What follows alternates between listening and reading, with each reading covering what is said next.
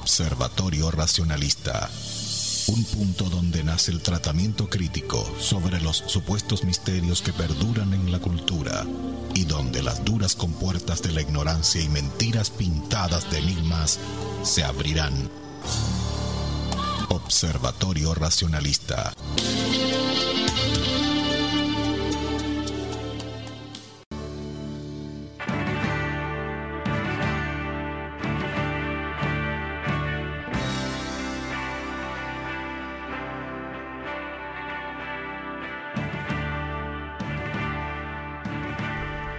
Hola, buenos días, ¿cómo están? Un saludo cordial aquí desde el Observatorio Racionalista. Hoy para arrancar quiero comentarles sobre un par de noticias recientes, relativamente recientes, del asombroso submundo de la religión. Supongo que todos conocen esta canción, ¿verdad?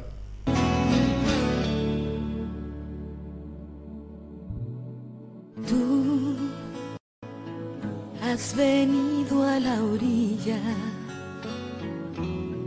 no has buscado ni a sabios ni a ricos, tan solo quieres que yo te siga.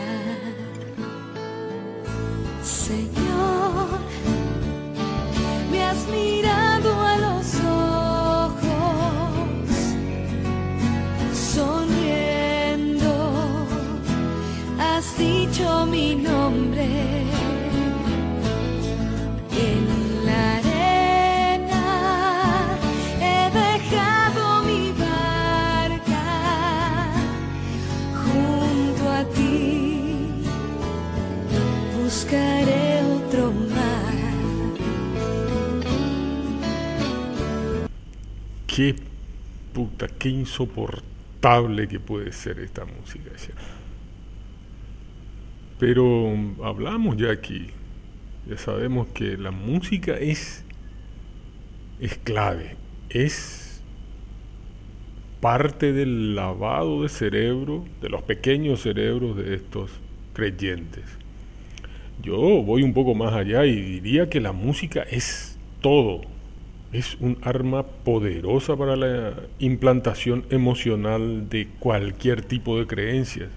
Si la música está bien manejada, señores, en un culto, si se puede aplicar en dosis adecuadas, en el momento adecuado, cualquiera puede convertirse en lo que sea. Pero en este caso, siendo esta canción tan pero tan famosa, cada vez que yo la escucho me asombro de lo pelotuda que es la letra. ¿Cómo vio alguien puede dejarse convencer con una porquería tan cursi como esta? Señor, me has mirado a los ojos, sonriendo has dicho mi nombre, ñandeco. En la arena he dejado mi barca, junto a ti buscaré otro mar. ¡Jal! Puta. La parte más boluda es la primera. Señor, me has mirado a los ojos, sonriendo has dicho mi nombre. Hijo de puta, esa, es la parte más ingenuamente pelotuda es esa. El cristiano en la iglesia se imagina que Jesús le mira a los ojos y se sonríe cuando dice su nombre. Qué puñetero de campeonato son estos tipos. ¿Qué clase de onanismo cósmico es este? será? Increíble, boludo.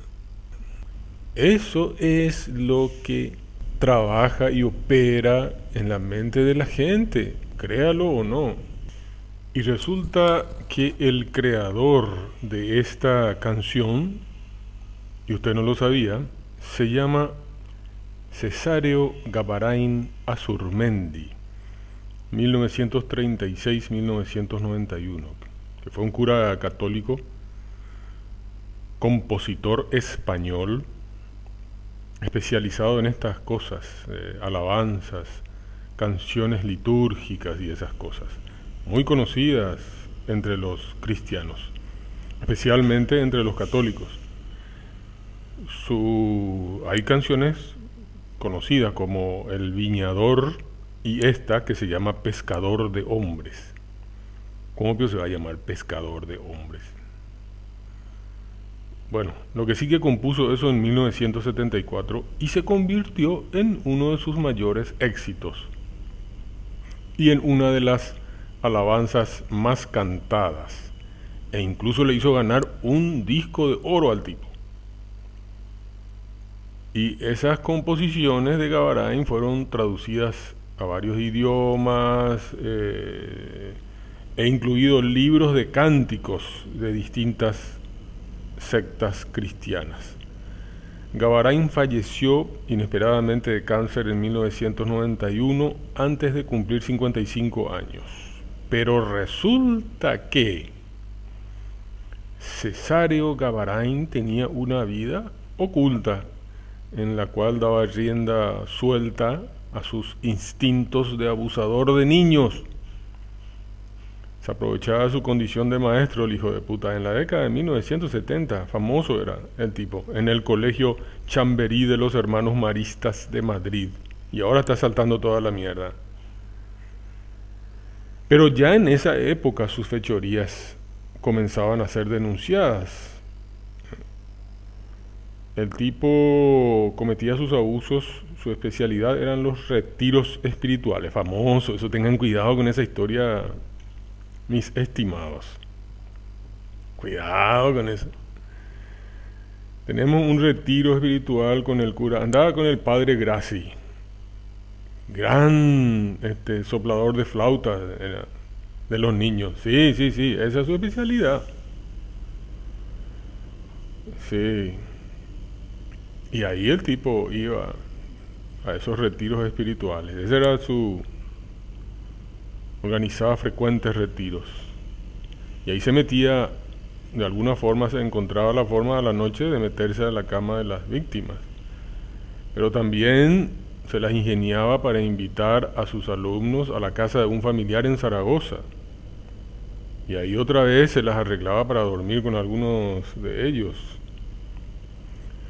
Bueno, así fue que a pesar de las denuncias en su contra, el tipo fue conocido como prelado.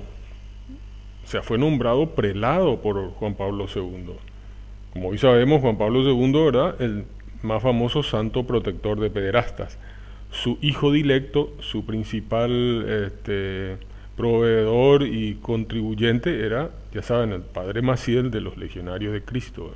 Hay una foto famosa donde le está poniendo la mano después de que Maciel le besara el saludo ese pontificio que, donde se besa el anillo del Papa. Bueno, en fin, este, volvemos a Gavarain, porque debido al trabajo de Gavarain en la música religiosa, eh, el Papa lo nombró también capellán de su santidad y un prelado es para la Iglesia Católica un, capo eclesiástico,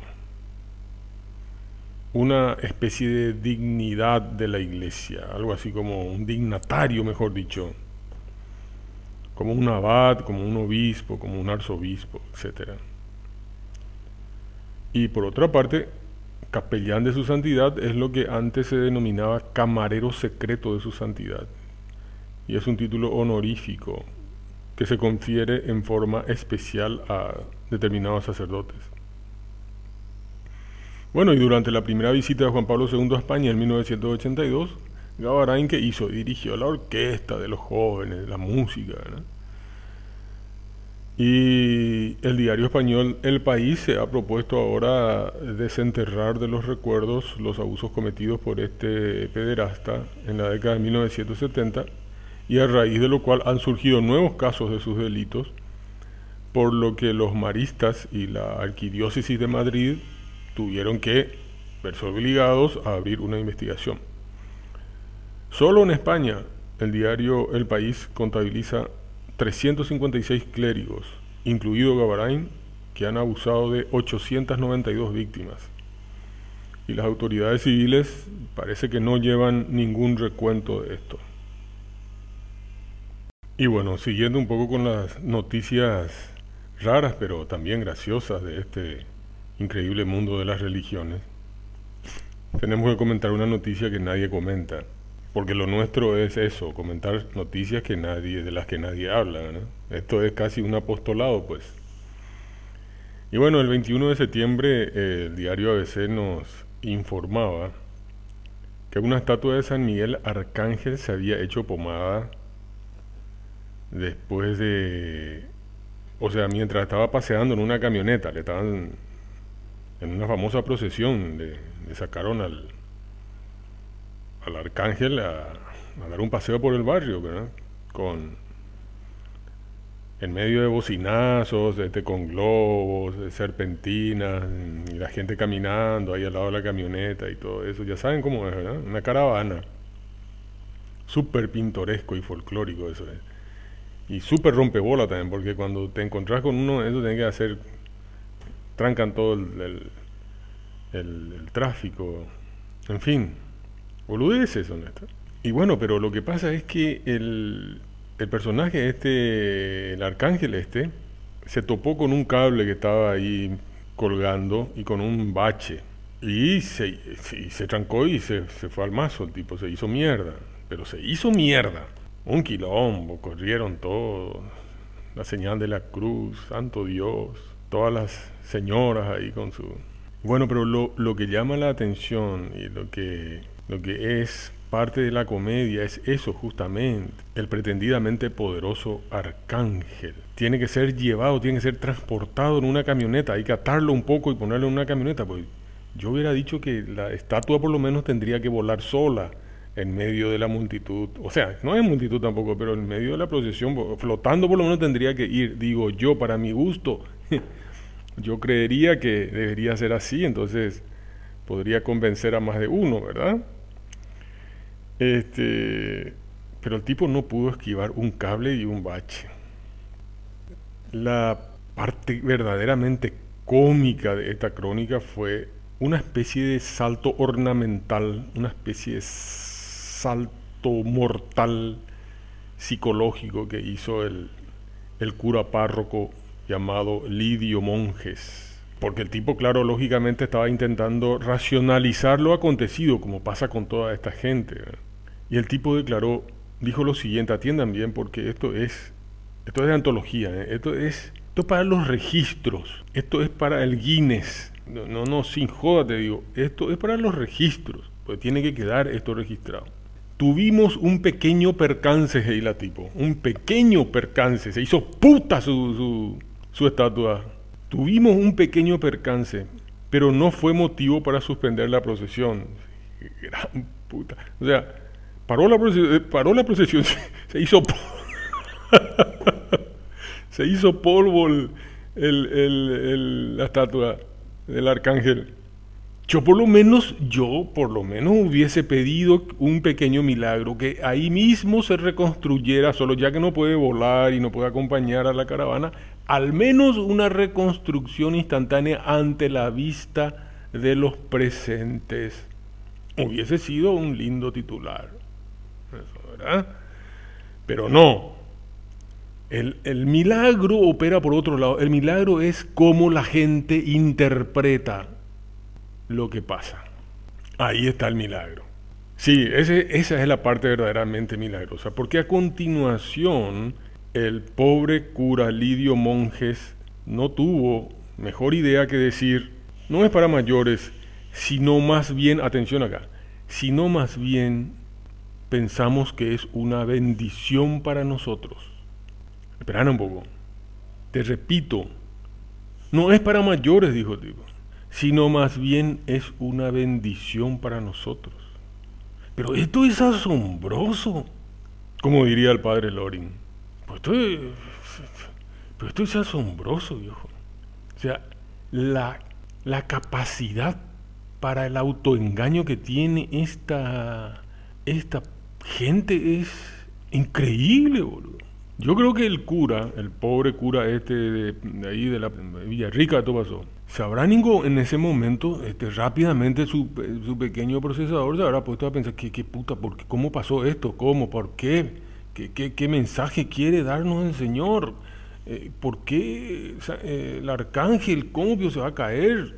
Bueno, en fin, qué sé yo, lo cierto es que en, en algún momento después de ese inesperado incidente, al cura se le pidió una opinión y el ensotanado, tratando de acomodar el desorden en su cabecita, pobrecito, ensayó eso de que el bochorno era finalmente una bendición. Y bueno, porque así funciona la psicología del creyente. Y buscando una aproximación, una explicación más académica, es el neurólogo británico Oliver Sacks el que da en el blanco.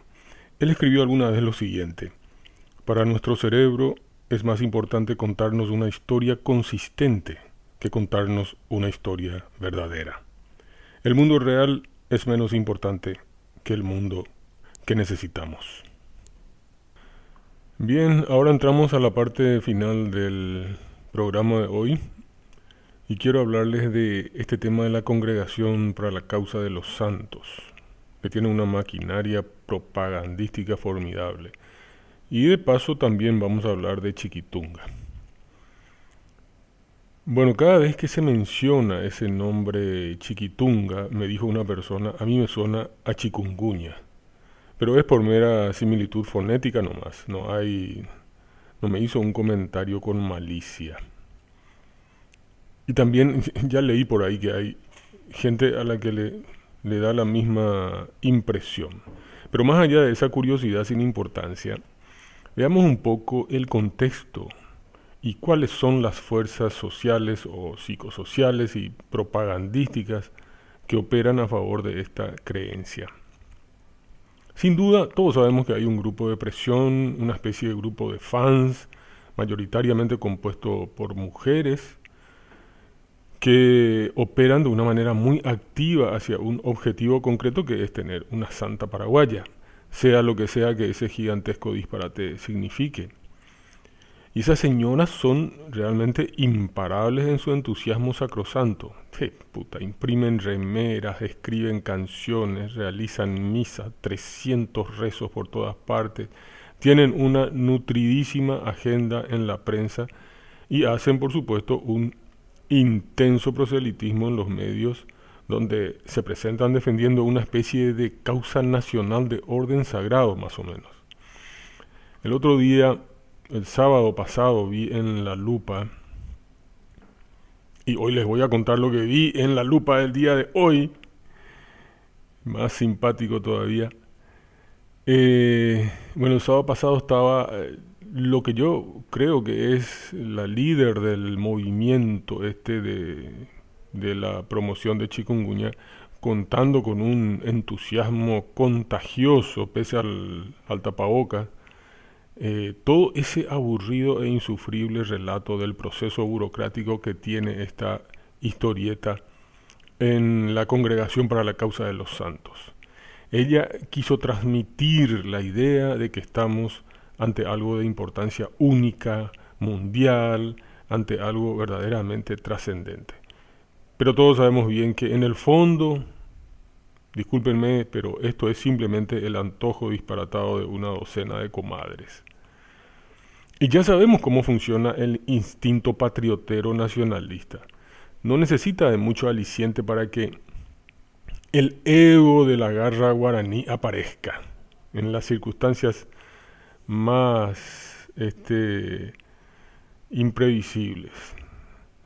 Y si la bandera va puesta sobre el altar, mamá mía, ahí estamos fritos, ahí ya está todo dicho. Y habrás visto de qué manera lo de Chiquitunga tiene esa bendición en los medios. Le dan una manija a full. Todo el espacio que se quiera le dan a cualquiera que vaya y que quiera contar algún cuento de cómo Chiquitunga hizo algo en su vida. No importa que sea cualquier verdura. Diría que es mejor que sea cualquier verdura porque eso es lo que llega al común de la gente. Cuanto más simple y ramplona una historia, mejor. Y así aparece, por ejemplo, una señora que cree que su hijo se salvó en un accidente muy conocido, aunque este chico quedó con graves secuelas y supuestamente se salvó, y no se sabe por qué regla de tres, gracias a Chiquitunga. Y ojo que en ese accidente murieron muchas otras personas. Eh. Salvando esa incongruencia milagrera, tenemos que decir que no le podemos pedir mucho a una madre que siente que su hijo se salvó gracias a un milagro especial.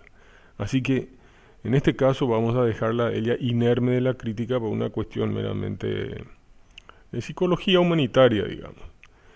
Pero hoy, esta mañana, en el programa La Lupa, de vuelta, invitaron a un neurocirujano, así pude ver al paso, que al parecer está tratando a ese chico que sobrevivió a ese accidente.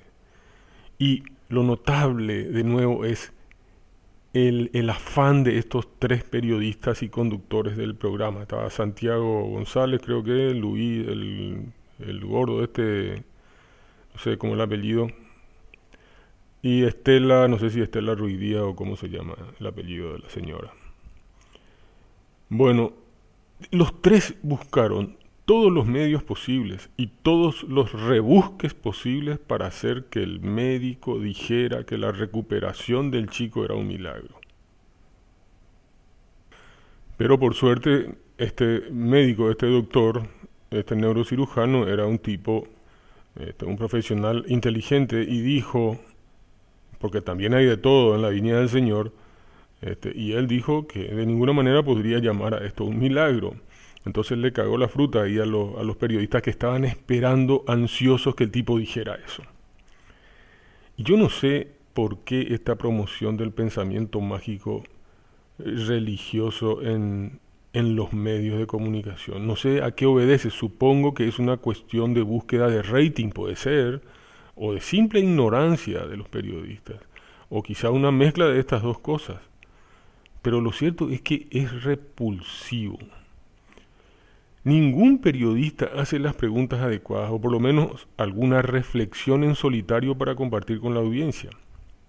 Bueno, ya sabemos que son poquísimos los, los hombres de prensa o estos presentadores o estos periodistas que puedan o que pueden plantear esta cuestión en forma medianamente sensata o realista.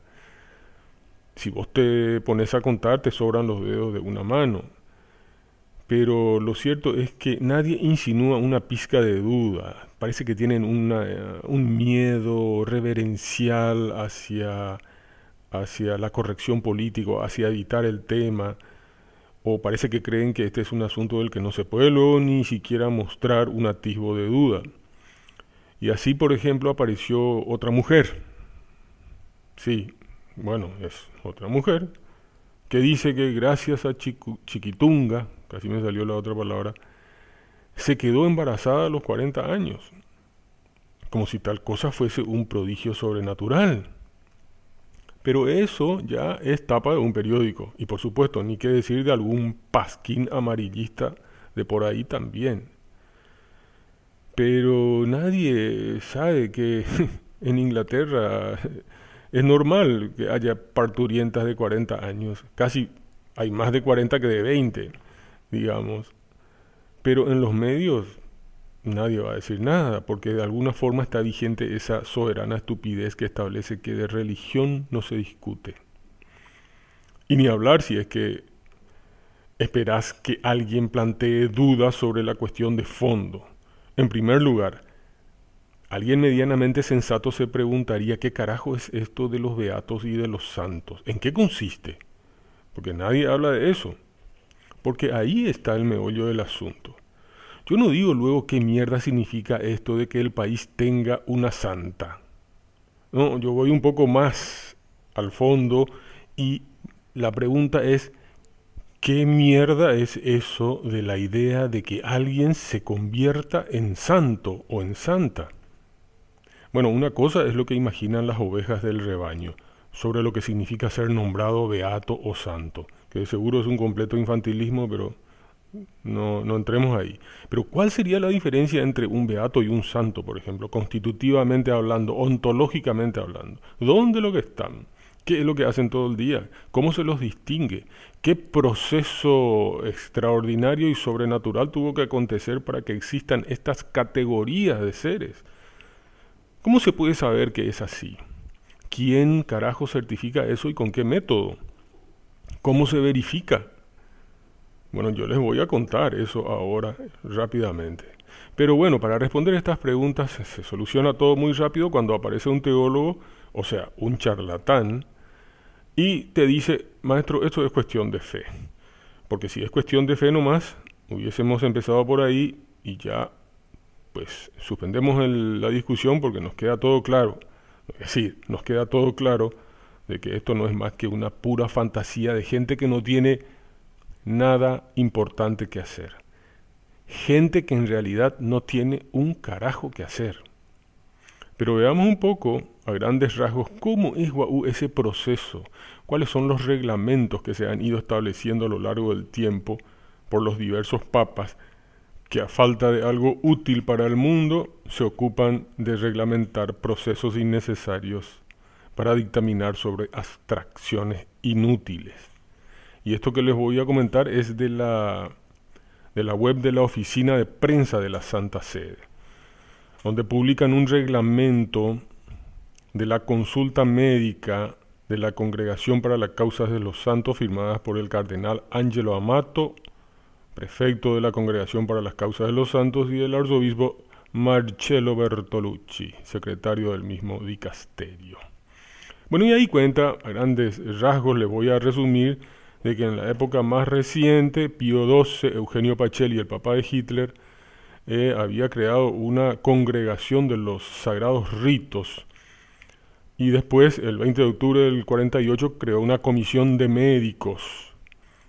Y los siguientes pontífices hicieron nuevas promulgaciones y crearon nuevas comisiones estrambóticas y cargos jerárquicos rebuscados para intervenir en, este, en esta especie de buroreireato de la causa de los santos.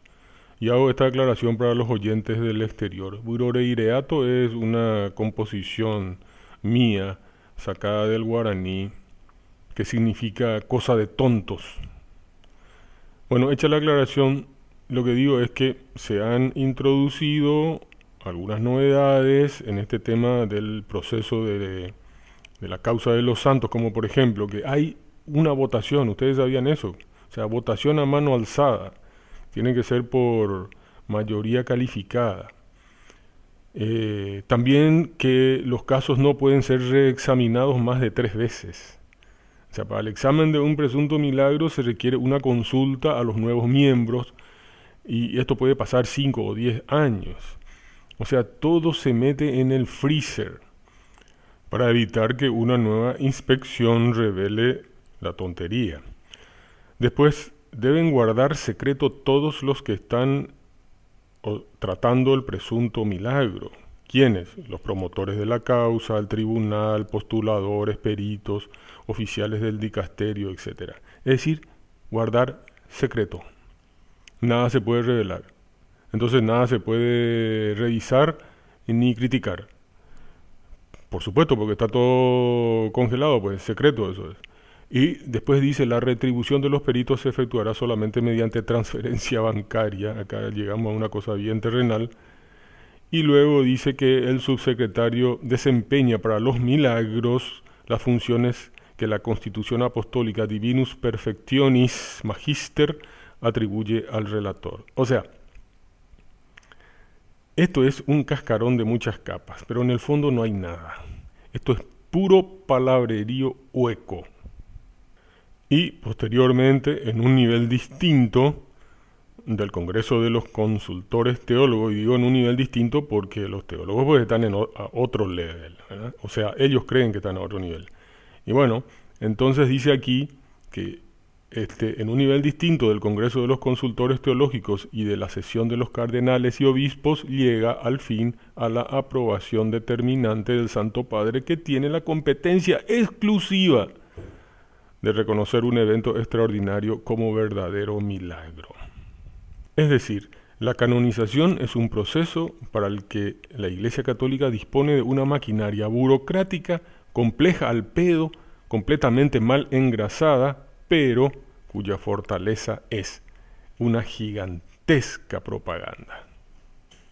Y me salto algunos algunas cuestiones muy burocráticas ya de todo este proceso y dice, sigue diciendo la página del Vaticano, después se citan testigos si es una causa actual de 30 años para acá y si es una causa histórica el proceso se basa en documentos históricos. Después de ese paso se pasa a la fase romana, se transfiere la documentación y ahí se hace la validación jurídica. Gran puñeta todo esto.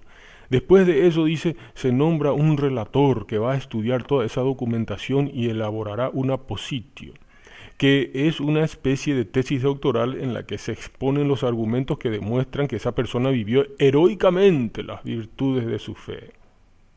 O sea que se puede decir con propiedad que todo esto no es más que una colección de cuentos edulcorados esta congregación para la causa de los santos señores no es otra cosa que una sucesión de comisiones de crédulos pertinaces que confirman el autoengaño de la comisión de tontos precedente. Sin embargo, y ojo con esto, porque toda la maquinaria previa, toda esa burocracia previa no sirve para nada. ¿Por qué? Porque es el Papa quien tiene la última palabra, el único con poder para decretar la santidad, dice aquí la página.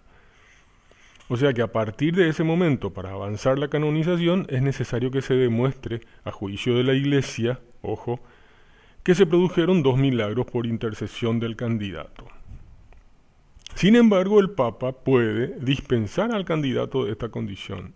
Así sucedió, por ejemplo, con eh, Angelo Giuseppe Roncalli, el Papa Juan XXIII, a quien Francisco, el Papa Pancho, el castrochavista Pancho, nombró santo con un solo milagro reconocido. O sea, a falta de un milagro, los tipos ratearon un poco y bueno, entonces dijo Francisco, no, a este le vamos a exonerar el milagro que falta y chao, le nombramos y ya está. ¿Para qué vamos y para qué somos lo que somos y no vamos a hacer lo que queremos? Entonces, que quede, que quede claro que este es tema de los milagros. Los milagros no existen, señores. Pero yo cuando hablo de milagros tengo que bajar a la categoría de estos este, teólogos charlatanes y eh, hablar en la terminología que ellos utilizan sobre este tema. Pero es importante nomás resaltar cómo se maneja la cuestión finalmente. Entonces, y para que ustedes tengan una idea, al tipo le faltaba, hay toda una declaración de pontífices que viene desde eh, Pío XII, Eugenio Pacelli, el Papa de Hitler, y luego Juan XXIII, y luego Juan Pablo II, todas las, todas las reglamentaciones. Pero Pancho, ¿qué hace? ¿Se necesitan dos milagros? Ah, no, con uno solo basta, vamos, métale. Claro que los milagros no existen, o sea que no interesa un carajo que sean uno, dos o tres. ¿Qué importa si son todos falsos? Da igual que sean dos o que sean cinco, pero les digo nomás que ellos establecen una norma y luego se la saltan. Y para que tengan una idea, durante su pontificado, Juan Pablo II, Carol Gotigua, nombró a más de 480 santos, o sea que más de cuatro veces los canonizados por el resto de los pontífices del siglo XX juntos. O sea, esto, señores, es una fábrica de boludeces sin sentido. O sea que Juan Pablo II, aparte de ser el protector del más famoso pederasta de la iglesia, Marcial Maciel de los Legionarios de Cristo, convirtió el boliche este del Vaticano en una fábrica de santos, que no se sabe para qué carajo sirven 480. ¿Alguien los recuerda? ¿Alguien sabe los nombres de todos estos tipos? O de todos estos tipos y tipas. ¿Alguien entiende para qué carajo sirven estos? Pero, ¿qué es ser santo para la Iglesia Católica? Esta es la pregunta. Una vez que alguien es canonizado, es propuesto como un modelo para la Iglesia Universal. Y mientras que el culto de los beatos es local, el de los santos puede ejercerse desde cualquier lugar.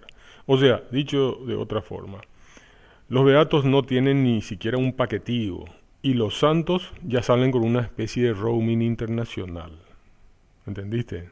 ¿Y para qué otra cosa sirven estos inútiles? Y bueno, desde un punto de vista práctico, dicho por ellos mismos, convertirse en santo supone que el canonizado es inscrito en el calendario litúrgico, o sea que puede celebrarse su fiesta en esa fecha. O sea que esto es un gran buroreí. BBC Mundo le consultó a Fermín Lavarga, profesor de Derecho Canónico de la Universidad de Navarra, qué es lo que significa ser santo. Y este respondió lo siguiente, teológicamente significa que podemos asegurar, sin ningún riesgo a equivocarnos, que esta persona está en el cielo. Atiendan bien, repito, Fermín Lavarga, profesor de Derecho Canónico, para que vean que esto, profesor de Derecho, para esto se van a la universidad, esto es lo que enseñan en la universidad, este es el profesor, ¿eh? profesor de Derecho Canónico en la Universidad de Navarra. A él se le preguntó, ¿qué significa ser santo? Y este respondió, teológicamente significa que podemos asegurar, sin ningún riesgo a equivocarnos, que esa persona está en el cielo. Cuando alguien dice teológicamente significa que ya podemos estar seguros también nosotros que estamos ante la ignorancia y pedantería vacía de un teólogo. Es decir, estamos ante una mierda que no significa nada. Esto es un agujero en el aire Y luego continúa diciendo, porque el Papa al canonizar ejerce su infalibilidad. No cabe duda de que eso es un hecho cierto desde la fe. Puta, casi cada palabra es una idiotez acá. Tengo que repetir para que ustedes entiendan lo que concluye este, este profesor de apellido La Varga. Yo creo que La Verga le quedaría mejor. Atiendan lo que dice, porque el Papa al canonizar ejerce su infalibilidad. No cabe duda, muy típico de, estos católicos a la piedra, no cabe duda de que eso es un hecho cierto desde la fe. Menos mal que lo aclara. ¿eh? O sea, es lo mismo que decir, no cabe duda de que eso es un hecho cierto desde la completa fantasía imaginaria que todos compartimos. Pero ahí apareció la infalibilidad promulgada por el Papa Pío IX, Giovanni María Mastai Ferretti, ese tilingo que se declaró infalible en 1870 y fue el hazme reír del mundo. Pero como es un dogma, ya está anclado y lo tienen que llevar a cuestas. Y aquí la estupidez ya, por supuesto, hace un salto al vacío. Después de la declaración de este profesor, el teólogo La Verga, ya no hace falta ahondar más en lo que es esta congregación para la causa de los santos. En cuanto al mal llamado milagro que se le atribuye a Chiquitunga, y aclaro nomás que Chiquitunga, esta chica María de Jesús sacramentado creo que se llama, ella no tiene vela en este entierro, no tiene la culpa de nada de lo que nosotros estamos comentando. Todo esto que está ocurriendo es una creación de sus fans, de sus seguidores, de los que están promoviendo una supuesta causa. Pero yo no le atribuyo a ella ningún mal, ni ninguna cosa dañina, ni ninguna ni ningún fraude, ni nada. Esto quiero que quede claro, porque sería una tontería. Eh, yo estoy hablando de lo que ocurre después de que ella falleció y todo lo que la gente que está con vida empieza a promover para obtener un, un objetivo, una parte de la maquinaria de la creencia. Bueno, volviendo, el caso este, el supuesto milagro, milagro siempre entre comillas, del chico Ángel, creo que se llama, que fue reanimado por una doctora Nidia Fernández. De nuevo, aquí no hubo nada extraordinario, ningún prodigio en absoluto. Esto fue una simple reanimación.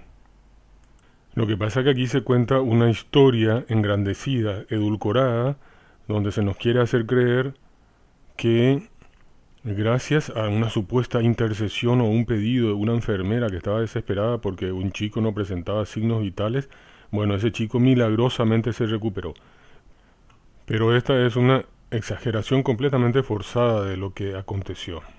Reanimar a un neonato es relativamente frecuente. Durante el nacimiento se pueden presentar muchas situaciones que ocasionan que el bebé salga deprimido. Y entonces es necesario estimularlo o realizar algunas maniobras de reanimación para que ese bebé se recupere. Pero una vez recuperado la mayoría de las veces ya está y no quedan secuelas y se desarrollan de manera normal. Otro aspecto que hay que tener en cuenta es que en un recién nacido también puede ser muy difícil controlar los signos vitales. Incluso teniendo un monitor de signos vitales, y todavía más difícil si es que no se cuenta con ese monitor de signos vitales. Por lo tanto, si no había un pediatra neonatólogo en ese lugar, no sabemos del estado real del bebé. No sabemos si en realidad dejó de respirar. Por el relato que hicieron después, sabemos que estaba deprimido, o sea, flácido y sin reaccionar, pero eso no es de ninguna manera sinónimo de que esté en paro cardíaco ni mucho menos muerto. Sabemos, por supuesto, que si no se lo estimula, así como lo hicieron, estando deprimido, puede llegar a morir. Reitero, esa es una situación muy particular en la que los signos vitales son mucho más difíciles de medir que en un paciente normal y requiere de personal con entrenamiento específico en reanimación neonatal para evaluar correctamente la situación de la criatura o del bebé en este caso. El elemento clave y desencadenante de la atribución milagrosa es simplemente el hecho de que una enfermera se encomendó ñandeco a Chiquitunga, sea lo que sea que esta tontería signifique. Y después la bola de nieve de esta historieta exagerada y edulcorada empezó a rodar y con la maquinaria propagandística formidable llegó hasta el Vaticano. No hay nada de raro en esta historia y todos saben que prácticamente no hay un solo puesto de enfermería en este país que no tenga un mini altar, cuando no un feroz altar. Así que es ofensiva la manera en que alegremente, por ejemplo, en el diario ABC se declara sin más de que se trata de una intervención divina. Así que ahí no hubo ningún milagro. Y esa palabra siempre entre comillas porque los milagros no existen. Esta historieta, embellecida y adornada, es más bien el producto de una cultura milagrera, que es otra cosa. Y en cuanto a lo del cerebro de Chiquitunga, que fue enviado a recauchutaje a Italia, bueno, eso es un bochorno. En el Vaticano hay toda una industria de reconstrucción embalsamado y siliconeado de cadáveres y es una industria al servicio del milenario negocio eclesiástico de exposición de reliquias y falsos cuerpos incorruptos. Y si no vean el caso reciente de este santo, el mitaí este que canonizó el Papa Francisco, ¿eh? Carlo Acutis, y ahí van a entender cómo funciona esta farsa. Señores, es todo por hoy, un gusto haber compartido con ustedes Será hasta el próximo sábado y que la duda les acompañe. Chao.